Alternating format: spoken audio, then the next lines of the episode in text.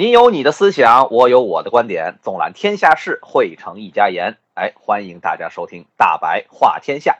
各位天涯乐学堂的战友们，大家好，我是白杰。今天呀，我们就来拆解一本书，那就是《被讨厌的勇气》。那么我今天切入的这个点叫做：世界如此单纯，为什么我们感知不到呢？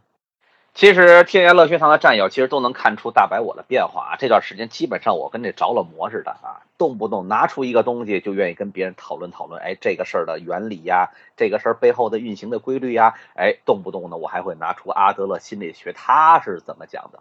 实际上，对于一个搞培训的人来说的话，像我所表现出来这种状态，一看就是一个。刚入门，对不对？因为凡是动不动就拿谁谁谁说的，哎，这种方式来说，肯定这个人还没有进入到把这个东西吃透、深入到骨髓的这种状态。呃，但是呢，从我个人的角度来讲的话，我还是比较，呃，很舒服的去体会了这种感觉给我所带来的这种冲击和震撼。为什么？以前不知道阿德勒的时候啊，我还真是不知道，我以前脑子里那些奇思怪想啊，脑子里那些疯狂的想法。他是为什么会出现这种状态？就比如说一会儿我会给大家说追姑娘这个事儿啊。那么我知道呢，很多战友也买了这本书，比如说像连长啊，比方说像富财兄啊，哎，他们都已经买了这本《被讨厌的勇气》啊。我们今天不拆这本书到底里头讲什么，因为这个东西能有的您就尽量一转弯，直接百度也好，什么下单也罢，买了这本书一读就 OK 了。我们今天从另外一个角度去看看这本书到底给我有什么样的启发和启示。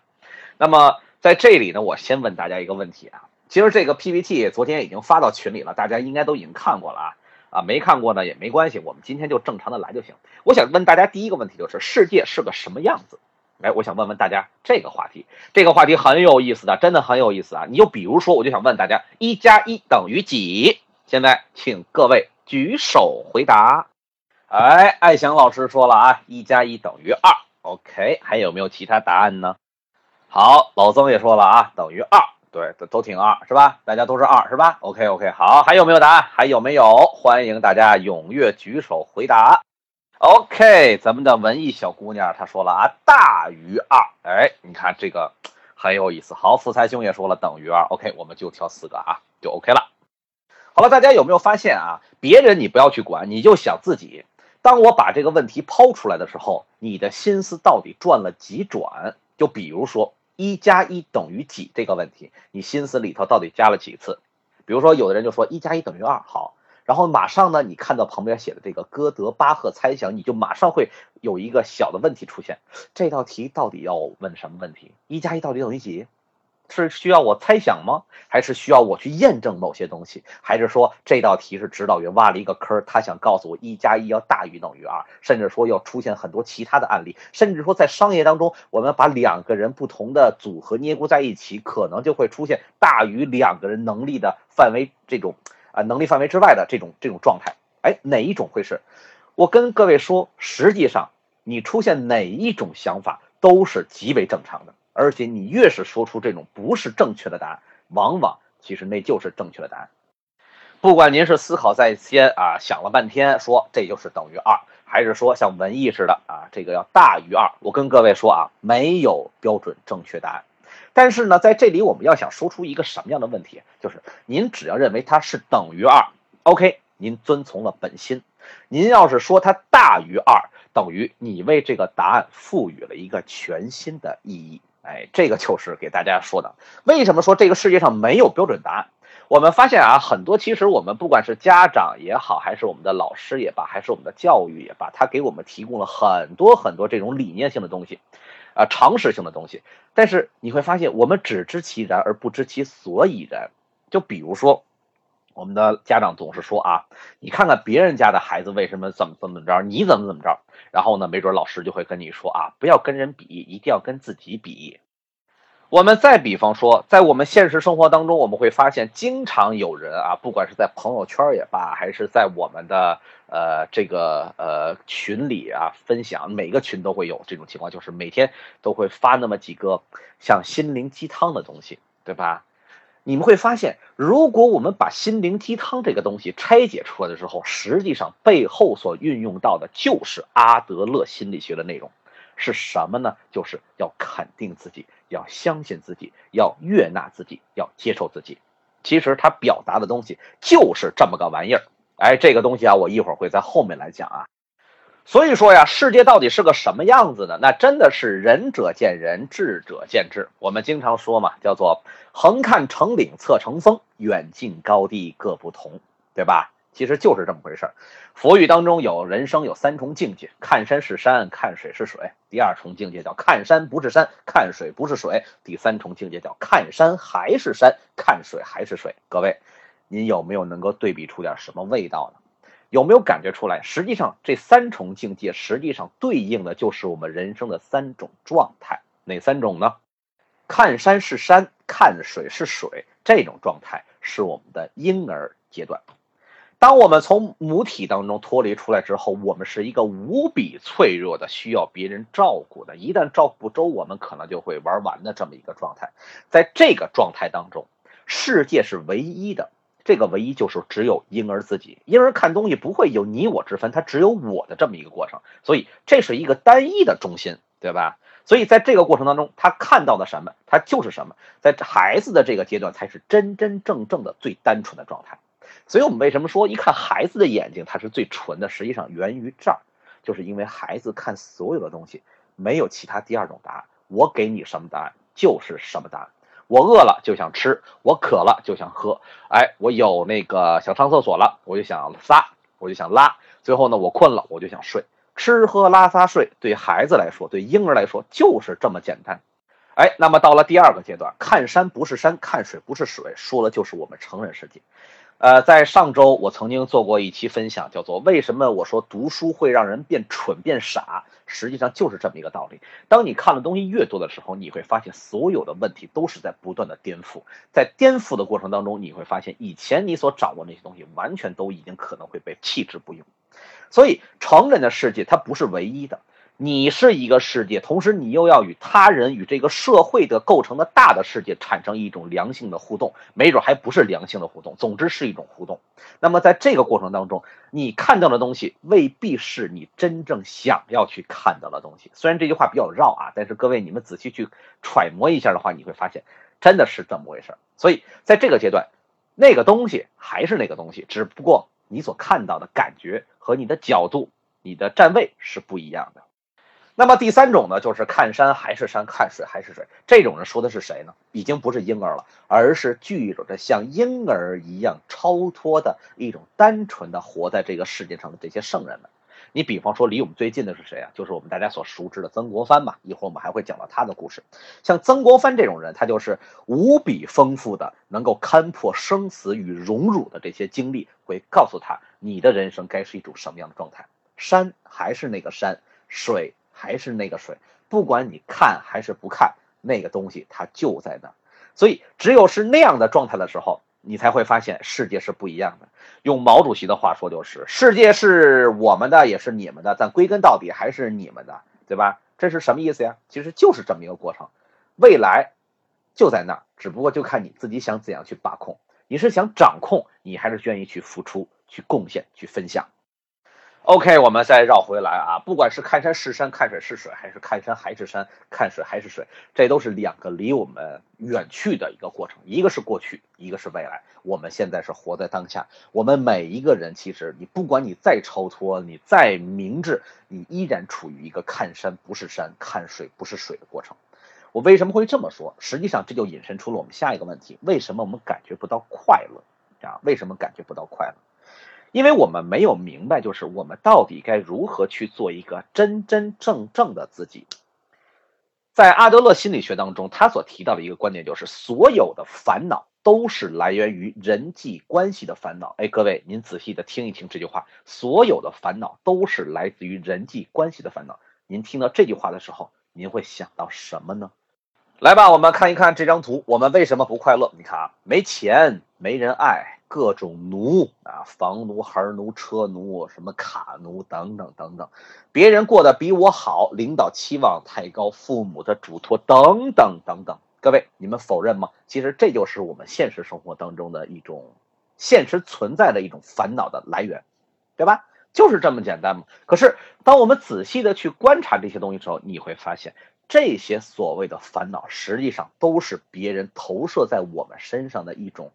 期望也好，呃，一种影响力也罢，总之这里面不是我们自己想要的东西，这就是我们不快乐的最根源的东西，就是我们所有的烦恼全都是来源于人际关系的烦恼。别人投射给我们的东西，我希望你变得最好，我希望你成为全班的考试第一，我希望你能够成为一个老板，就是这样。所以，这样在这种情况之下，你到底是为谁而活，就成为了我们当下一个最需要去判断的一个话题，就是你到底在为谁而活。我记得在前两年有过一本书，叫做《Who Are You Working For》，你到底在为谁工作？当时我就看到这本书的书名，我觉得这人绝对有病。对吧？你能为谁工作？很简单，你只有为自己工作。难道说你是为领导工作？你难道说是为父母工作？你难道说是为别人工作？你只有说是为自己工作的时候，你才能够说这个工作你才能够去掌控它，这个未来你才能够去掌控它。你说你为别人工作，全都是瞎扯淡，我绝对是不信的。所以，我们还是回归到人际关系本质的烦恼问题上的时候，就是你没有搞明白你到底在为谁而活。就是这么一个很简单的一个道理，把这本书掰开了揉碎了，拆的已经七零八落了，你就会发现它解决就是这样一个问题：你到底在为谁而活？那么从你到底在为谁而活的过程当中，你就会发现啊，实际上在整个的人生过程当中，一旦出现了为谁而活的时候，就会出现两个维度的东西。如果说你是在为自己而活，实际上你就把自己的人生变成了单一的一个平面。就是一个二维的世界，没有高低啊，只有一个前后这么一个过程，在你眼前就是一个一望无际的一个绝对平坦的草原，你可以这样去理解啊，你只是在草原当中的一个点，你不管往哪儿奔跑，你其实都是在一种进步的过程。可是，一旦牵扯到人际关系，人际关系的出现，就会出现一个什么样情况呀？就是人会有争夺之心。人会有输赢胜负之心，那么在这个过程当中，就等于增加了一个新的维度啊，就是如果说刚才我们说人是二维状态的时候，那就是一个 x 轴，对吧？这个我们学过数学都知道啊，就是一个 x 轴，一个纯平面。可是，一旦加入了竞争，一旦加入了输赢胜负之心的话，我们就会增加一个 y 轴。那么在 y 轴的过程当中，就会有上下之分。实际上，人很大的烦恼就是来源于这一块。不管是父母给孩子的这种压力啊，我希望你这个表现好啊，你看看别人家的小朋友，你看看咱们隔壁家的老王，你看隔壁家的小明、小红，对吧？都是在比较，这些都是在比较，也就意味着一旦有了比较之心，人就会出现这种判断的失误。各位是否还记得曾经有一个很有名气的一个成语故事，叫邯郸学步？如果我们把邯郸学步拎过来，用阿德勒的这种人际关系的烦恼是我们所有烦恼的根源去解释的话，你就会发现，这个人他等于这个叫东施嘛，东施就是有了去比较之心，比较谁呢？比较西施，他就觉得西子捧心啊，西子得了心脏病，他就觉得西子捧心皱眉头这个表情很漂亮，然后他就会去学，他觉得西子扭屁股走路，他觉得很漂亮，于是他也这样去学。问你是他吗？你是东施，你不是西施，你是你，他是他。如果你把两个人的世界进行叠加的时候，你就会发现，你们两个人谁也过不好这日子。哎，这这就是这个很简单的一个解释吧。所以你到底在为谁而活？只有你把这个问题想明白的时候，你才会发现所有的问题的症结已经找到了。那么好，解决起来也会比较的简单和方便。那么，在你到底为谁而活的过程当中，我们都知道人是有惰性的，对吧？我们呃有这个世界上说嘛，人之初性本善，但是呢，像还有人说人之初性本恶。实际上，善恶之分，就像《道德经》当中所说的这个同出一源，实际上它就是构成了一个人的本体。那么，对于人，我们活在这个世界上，也是有这样的两个本体，一个叫做自卑，一个叫做追求卓越。实际上，我没有看这本书的时候啊，我只知道人有自卑之心，而且我总是觉得人有自卑之心不是特别好。虽然我有时候也会觉得知耻而后勇告诉我们的就是自卑心也可以往好的方面去发展，但是我总觉得这个东西，呃，只能是个案，而不能成为一个呃放之四海皆准的一个状态。但是我发现阿德勒他把自卑之心和追求卓越放在了一块儿，这件事儿就说通了。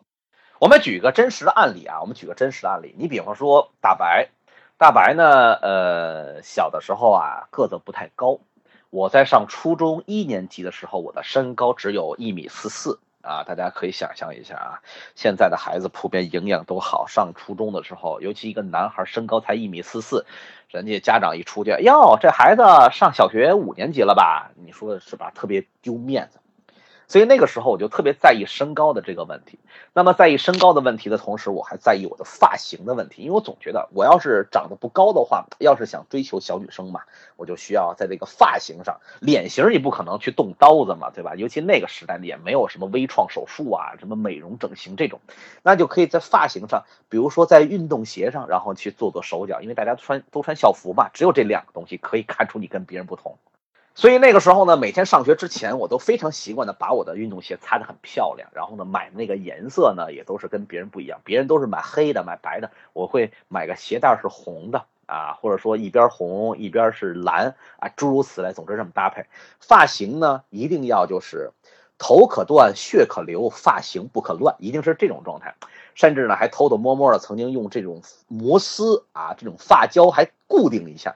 一旦说下了强风，或者说戴了帽子，一定要在见人之前稍稍再梳理一下。总之那个时代特别的臭美。但是我就发现了一个很很重要的问题：谁关注你呀？没人关注你呀。所以那个时代的烦恼基本上全都是自己在给自己找烦恼。别人根本就不会关注你，而所有的不管说是发型也好，穿鞋也罢，还是这种身高问题，都是自寻烦恼。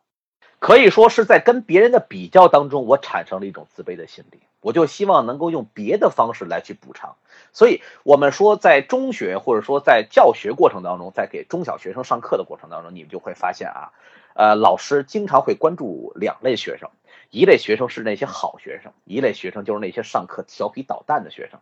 这个调皮捣蛋的学生里头还要分两种，一种是真的他学不会，对吧？然后呢就总之呢就是用各种方式呢去吸引老师的注意。另外一种就是真是太聪明的学生了，他就是因为他太聪明，所以也要吸引老师的注意力。哎，这个，所以所以你会发现啊，有的时候自卑的这个过程。往往反映出来的状态实际上是有不同的，极度的自负往往也是一种自卑的表现。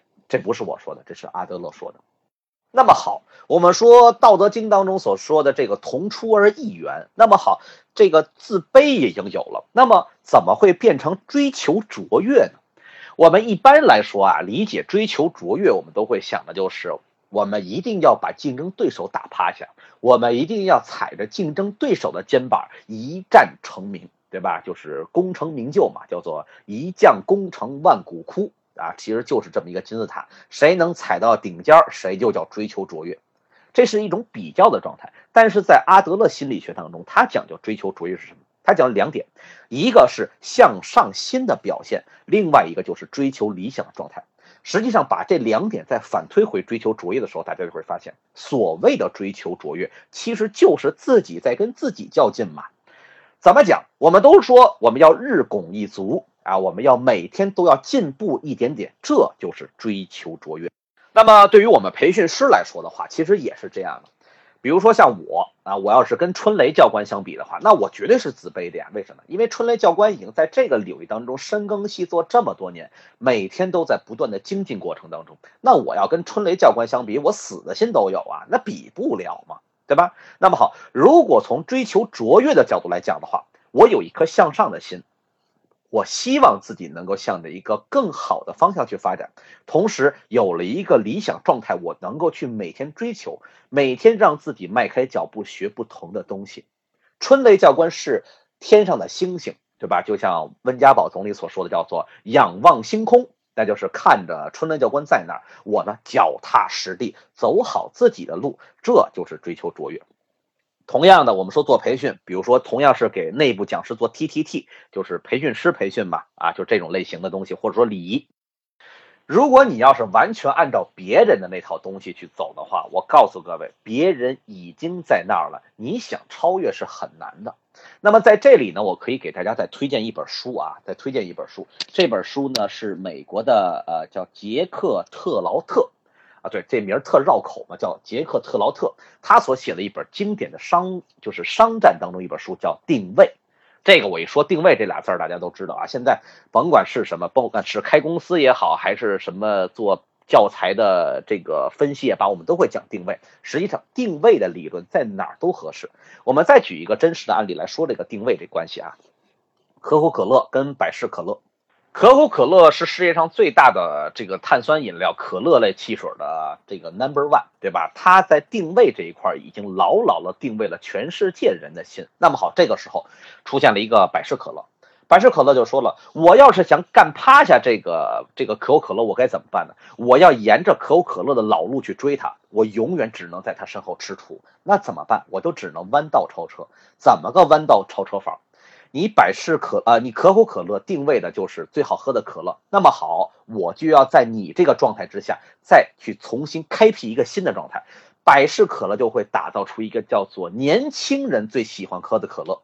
哎，在这种理念之下，大家会发现，在这个定位扎针之下呢，它所有的不管是广告也好，营销也罢，都是围绕着青少年最喜欢。你看它那个百事可乐那五个大明星。都是年轻人最喜欢的明星，对吧？但是你看可口可乐，它就不一样。哦，没错啊，连长说的是，一念是佛，一念是魔，没错，这就是这种状态。那么对于像定位啊，不管是定位理论也好，还是像阿德勒的这个心理学所讲究也罢，就是你想成为佛，你就可以成为佛；你想成为魔，你也可以瞬间变成魔。佛和魔是一个本源的两个面儿。其实大家如果仔细去想《西游记》的故事，您就会发现，《西游记》里那些当大妖精的，哪个不是天上的什么神仙的坐骑，或神仙自己下来就会危害一方？实际上就是这么回事儿。那么我们人生说了，我们不跟别人去比，我们不去跟那个纵轴的人去比，我们只是跟横向的自己来比的话，那么既然是跟自己比，那目的何在？实际上，大家可以看我这张这个手绘的图啊，比较烂啊，大家不要去看这个字啊，主要去看字背后所反映出的意义。独立是我们人生必须要先去做到的，不管你是叫做精神独立也好，还是说这种财务独立也罢，还是说什么其他的，总之你一定要去寻找到一种自己独立的方式。那么在自己独立的方式之下，要寻求有三个人生的工作任务，分别是工作、交友和爱。人生在阿德勒看来来说的话，就是为了解决这三个形态。那么在这个过程当中，您就可以把它想象成工作、交友和爱是捆绑在自我独立这一块儿。当自我独立发生了转变的过程当中，你就会发现所有的其他的一切都在变。所以我们为什么经常会说叫做一定要看重你自己？啊，一定要先去改变你自己。当你改变了自己之后，你会发现海阔天空啊！什么进一步什么海阔，呃，退一步海阔天空啊！就诸如此类这种话，你就会发现这些东西都是捆绑在一起。你就是那个风暴的眼，你就是你自己世界的核心。当你发生改变的时候，当你的状态不一样的时候，你发现周围的所有的一切都在发生着变化，不管是工作、交友还是爱。那么好，在这里大家也看到啊，我会在底下写上一个小括号，要重点说说追女孩的时候为什么要把最糟糕的状态展示给对方。这一点上，阿德勒心理学也有着自己的一番独到的见解。而且我就是因为觉得这个见解太正确了，所以我才会这么极力的推荐给所有身边的人。怎么讲？我们一般都说追女孩啊，比如说男孩追女孩啊，女孩怎么追男孩我不知道，因为我不是女的啊。那我只知道男孩怎么追女孩。一般来说的话，男孩追女孩，就算你是个二类人选的话，你也会把自己往一类人选的那种方向去打扮。比如说借个豪车啊，把自己穿穿着打扮的利利落落，捧着个鲜花儿，然后呢，什么单膝跪下弄个吉他，诸如此类。各位，我们都叫这种状态叫作，叫装。啊，你要说的寒碜一点叫装孙子，你要说的那什么一点呢，文雅一点呢，叫做自我包装。但实际上，真正对于我来说啊，对于我来说，真正应该追女孩怎么样去追呀？你就把自己最真实的状态展现给这个女孩，就 OK 了。真的就是这么，就是这么简单。你不要想着你去装，你不要把自己想象成上帝，你不要认为自己在女孩追女孩的面前当中，女孩遇到点问题，你就什么时候都要能够去当上帝去解决她所有的问题，不可能。男孩一定要把自己最真实的一面，把自己最不完美的那一面暴露给这个女孩，就 OK 了。为什么这么说？就跟考试一样。我给大家一说这考试，你们就会明白了，为什么说追女孩一定要把自己最不好的那个状态展现出来。如果说你在入学考试的时候呀，A 小明和小白同学啊，我们举两个例子啊，小明跟小白同学，小明是好孩子，小白是坏孩子，不好的那个分数特低那个孩子。小明同学入学考试分班考试考了一百分，年级第一。好，我想请问各位，你除了鲜花、掌声和这些荣誉之后，你下一步会怎么办？你必须得死死的磕住，你不能成为第二名，并且你会丧失掉很多其他的东西，甚至你有可能会撒谎。这就是阿德勒心理学当中一个很重要的东西，就是我们在对别人进行，呃，这个呃叫什么？对别人进行展示你自己想法的时候，既不要鼓励，也不要惩罚。既不要称赞，也不要惩罚，而是要鼓励啊。那么这个呢是另外一个话题啊，我们不在这里赘述，我们就来说小明次次考一百，为了能够保住这一百，他要付出多大精力，对吧？一旦说他的分数考了九十九，我告诉各位，就像今年高考一样，家长和老师的大嘴巴一定就扇上去了，就是这样的。今年高考的语文作文题很有意思。那么好，我们再来说说这个小白同学，小白同学是差生。他进学校的分班考试只考了零分，老师对他失望之极，家长也对他失望之极。但是呢，小白说了，我一定好好努力，我一定可以在这次的基础之上吸取上一次考试的经验和教训，下次努力。于是他考了一十分，家长就会看到，哎，你看进步了十分。老师一看，哎呦，这个孩子开始有变化了啊！你看那个分数从年级倒数第一，已经变成了年级倒数第二。下一次考试，小明考了三十分，再下一次，小明同学考了六十分。我想请问，在最终到了一个结尾的时候，一个是小明，一个是小白，你会觉得你会对哪个学生更加偏爱？追女孩他也是这样，所以说呀，追女孩的时候啊，男孩就一定要把自己最真实的状态表现出来，对吧？你很好色，你就表现出很好色，对吧？你就实话实说，我很好色。如果说这个女孩弃你而去，好，那么就证明你们两个人缘分不够。如果说这个女孩就说了啊，你只要能够对我好色就行，你不要对其他的女孩好色。OK，我告诉你，这个男孩，你就可以在这个基础上把你最好的状态再慢慢展现出来。从零起步，你挣的每一分都是正向的分，你挣的每一分都在女孩看来是正能量，何乐而不为呢？如果你是个大色魔，你对着这女孩，你刚开始装的跟孙子似的啊，可可他妈好了，跟太监一样，天天甚至说端着这个女孩的手，弯着个腰扶着她。等你有一天你变了身，你会发现所有的人都会唾骂你，就是因为你太会装了。所以啊，这就会又给我们一个新的启示，就是什么呀？你自己就是人生的风眼，你自己就是所有的核心。你行动了，世界才会行动；你停止变化了，世界就会跟着你一块儿停止变化。所以这就回归到了我们所有的问题，就是如何去做一个幸福的人呀？首先，第一点。一定要变得自我独立，这种独立是精神的独立，会更多一些。你可以现在没有钱，你可以现在没有车，你没有房子，但是你一定要去把你最真的状态去展现出来。这就是我们一会儿后面所讲的，如何去做一个幸福的人呢？实际上就是这三点：接纳自己、信任他人、贡献他人。哎呀，我的天呀！当我把这本书翻完之后，我就发现，所谓做幸福的人就是这三点。各位。你有什么样的感觉？你会发现，其实我们的父母，我们中国的传统文化一直就是在告诉我们这样，对吧？就是这样嘛，一定要去接纳自己，要信任别人，要去贡献社会。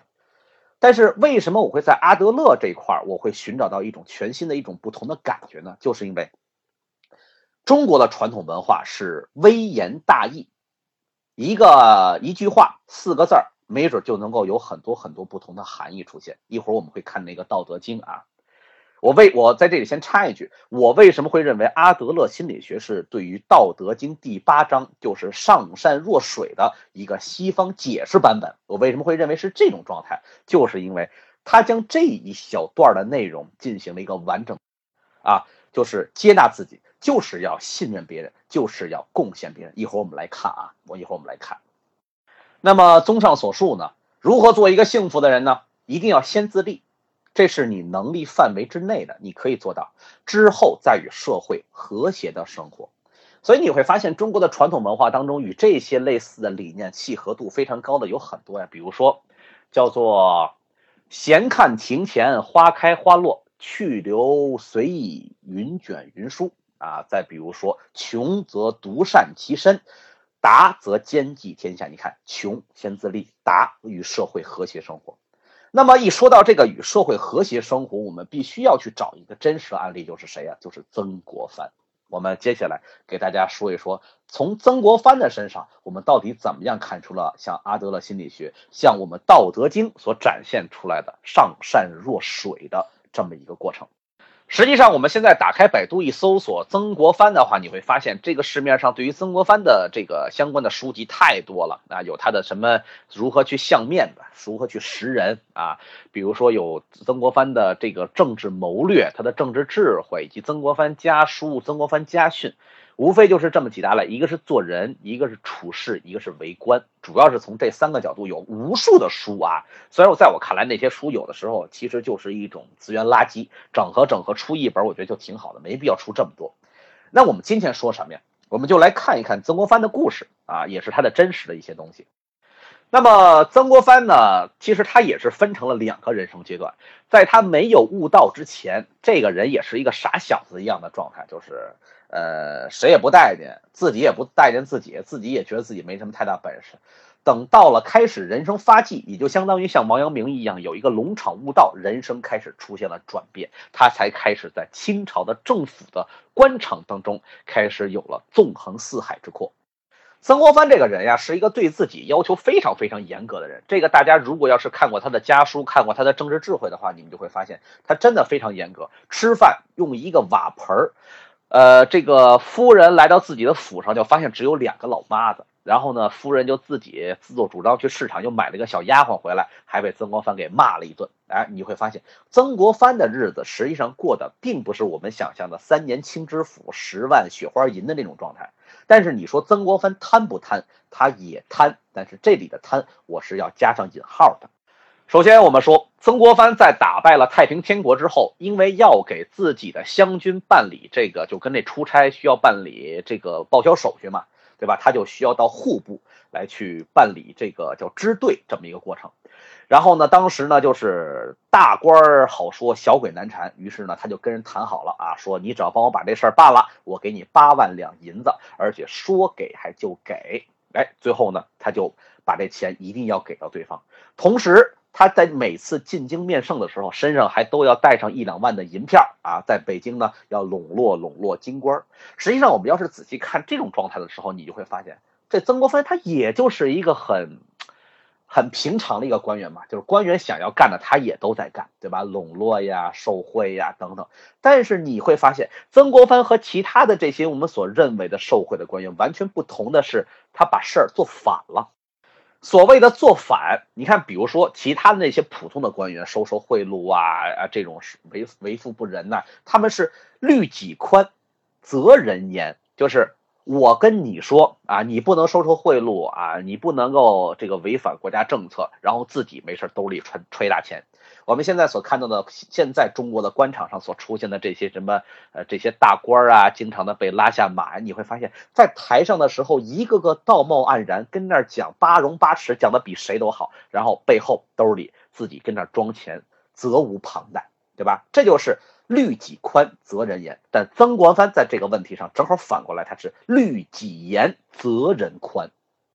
哎呀，我们说人为什么能够称之为圣啊？所谓的胜，就是你比别人做的不同，在同样的一个问题上，你能够玩出风格、玩出水平、玩出境界，你就 OK。曾国藩就做到了。实际上，曾国藩你会发现啊，他还有比如说有有很多的这个小故事啊，比如说在曾国藩打湘军的时候啊，湘军什么是打湘军啊？湘军就是他的。他在让湘军打太平天国的时候，手底下有一个人特别能够打仗，叫鲍超啊，这个人。带领了当时叫做亭子营，这个绝对是属于一把尖刀连式的那种状态啊！这人特别会打仗，而且特别也能捞战利品，很快就发财了。有一天曾国藩过生日，然后呢，这个宝钏就包了十六个大包的礼物，就送给曾国藩。曾国藩打开看，哇，真不少啊！金银细软、古玩字画，那是一应俱有。最后曾国藩怎么说呀？哎，我挑了挑啊，我只要一顶绣花小帽，剩下的全部完璧归赵。大家有没有发现，这就是曾国藩的为人原则？什么原则？不给他人难堪。哎，这就是不给他人难堪。你看啊，他是有这么自呃，曾国藩自己曾经有过这么一段论述，他说：“我有美名，则人必有受不美之名，与虽美而远不及己名者，相形之下，概难为情。”呃，这话什么意思？就是说我喜欢我自己的这个美名啊，谁不喜欢美名呢？但如果我一味的贪图自己的美名，那么美名就会归为他人。举个例子，我要是不吃肉，我表现呃清廉，别人吃肉吧唧嘴啊，他就会感到很难堪。那么这样的话，别人承担了这样的名声就不好，所以不能啊不能够让他人为难。其实啊，在整个中国的古代的文化氛围当中，尤其是在这种儒家思维文化当中，这个世界就分成两类人，就是一黑一白。什么呢？就是一边是君子，一边是小人啊，对吧？一边是圣贤，一边是奸臣。那么奸臣就不用说了。那么圣贤是什么呀？他们总觉得自己大义在手，就可以用自己这种道德的标尺要求自己的同时，也要求所有人：我不吃肉，你们谁都不许吃肉；我不贪，你们所有人都不能贪。但是各位。你觉得这种状态，我们固然去尊重圣贤和君子，哎呀，你们做的太好了。但是你觉得这现实吗？这不现实。所以，这就是为什么我们现在说，道德标准是一方面，但是还得要靠法律来约束，其实就是这么一个状态。而曾国藩所践行的，恰恰是我们所说的人生当中的一个最高境界，什么呢？内圣外王，用儒家的道德，用这种君子的标准来要求自己。自己内部成为一个圣贤，但是呢，我还不要求别人来这样，你只需要做好你自己的本分就 OK 了。这就是曾国藩，这就是他最牛的一种状态。如果我们要是套用到这个阿德勒心理学来说的话，就是一，我接纳自己，我接纳自己，让自己用追求卓越的方式去成为一个最理想状态的人，这是我的。但是我绝对不会轻易的干涉别人的状态。为什么？只要一干涉，就会出现。一种什么样的状态呢？就是我们变成了一种竞争的关系，我们变成了一种上下级的关系，我们变成了一种不死斗不止休这么一种状态。所以曾国藩就说了，对吧？内圣外王，内圣我自己做圣人无所谓，但是外王就是只要你不犯错，我绝对不惩罚你。大家如果要是仔细看这个阿德勒心理学的话，你们就会发现啊，它其中有一点非常重要的一个论述，这个论述的内容就是一定要把自己和别人割舍开，就是别人的世界是别人的世界，你的世界是你的世界，别人不要进入你的世界干涉你，你也不要去干涉别人的世界，因为每个人都是独立成活，天生我材必有用。李白讲的嘛，你看所有的东西其实都能串得上来。那么最后，我为什么会认为说阿德勒心理学是我看过的最好的一本能够自我启发的书？还有一点就是，我认为它解答了我心目当中对《道德经》的一个一个很好的一个做了一个解释。大家可以看这篇 PPT，《道德经》第八章：上善若水，水善利万物而不争，故处众人之所恶，故几于道。哎，你看见大家，大家有没有发现，这本书的名字叫做《被讨厌的勇气》，啊，它的副标题叫做“所谓的自由就是被别人讨厌”。当有人讨厌你的时候，正是你行使自由、依照自己的生活方式过日子的标记。你看水不就是这样吗？水处众人之所恶。就是让别人最不喜欢你，别人最不喜欢你地儿就是什么呀？就是那些深渊，就是那些盛水的脏的地方，看不见的地方，阳光照射不到的地方，水在那儿存着。但是水善利万物而不争，水又可以把自己贡献出去，又可以贡献社会，贡献他人，这就是水，故几于道。所以我经常说，不用外求于道，人本身就是一条寻道的途径，接纳自己。信任他人，贡献社会，这就是我们去寻找人生自己这条道的这么一个过程。人呀，不可能寻找所谓的标准之道，没有所谓的标准之道。一个人一个道，一个人一个活法。那么怎么办呢？虽然说大家各自不同，但是万变不离其宗。你只需要做好三点，你就可以去寻找人生那个道。一，接纳自己，接纳自己什么呢？接纳自己的不完美。第二，信任他人，就是一定要把别人当做自己的伙伴。为什么现在的商业竞争过程当中，你会发现我们已经不再说以后这种公司组织化，而我们强调一种什么呢？叫做呃合伙人制。所谓的合伙人其实就是一种伙伴、工作伙伴的一种关系，就是我可以把我的后背露给你，这就是一种伙伴，就是一种信任。这种信任他人是一种无条件的。第三，所谓的贡献，就是一定要把你自己认为你能贡献的东西去贡献给社会。比如说像古代啊，这个僧院施粥，你看。他只是施碗粥，然后呢，给穷人一个大馒头，这其实也是一种贡献。我们总是说啊，就是哎呀，马云，你为什么在什么什么地震呀，什么之类的，你不捐个几百万？你这就叫道德绑架。实际上，像马云呀这种人，只要他认为我想要去贡献社会的时候，他完全不用你知道。这就相当于什么呀？我爱你，跟你知不知道没关系。我贡献社会的方式也是你所理解不了的，所以层次也是很重要。举个最简单的例子。我问一个骑自行车的，我说你这个宝马开起来感觉怎么样？你放心，他就算说的天花乱坠，说的也不要信。为什么？你开的你骑的是自行车，你没开过宝马，宝马是什么你都未必知道，何况它的感受呢？所以不同的状态寻求的方式不一样。所以啊，在咱们今天啊啰里吧嗦也说了五十二分钟了，所以在我们今天这个内容分享结束之前，我们还是要再整体的说一遍啊，其实就是。人要寻求幸福，人生要寻求幸福的唯一的标准就是一定要把自己和别人割舍开。你只有对自己负责任了，你的生活才是有责任感的。你为别人的生活负责，那你的生活谁来为你负责呢？就是这样的道理。那么，怎么样去做一个幸福的人？就是一接纳自己不完美，第二要无条件的信任别人，合伙人。工作伙伴，第三，要尽你的所能去贡献这个社会。贡献的是什么？不是别人来说，而是你觉得有价值，这事儿它就有价值。好了，我今天的分享就到这里，谢谢各位。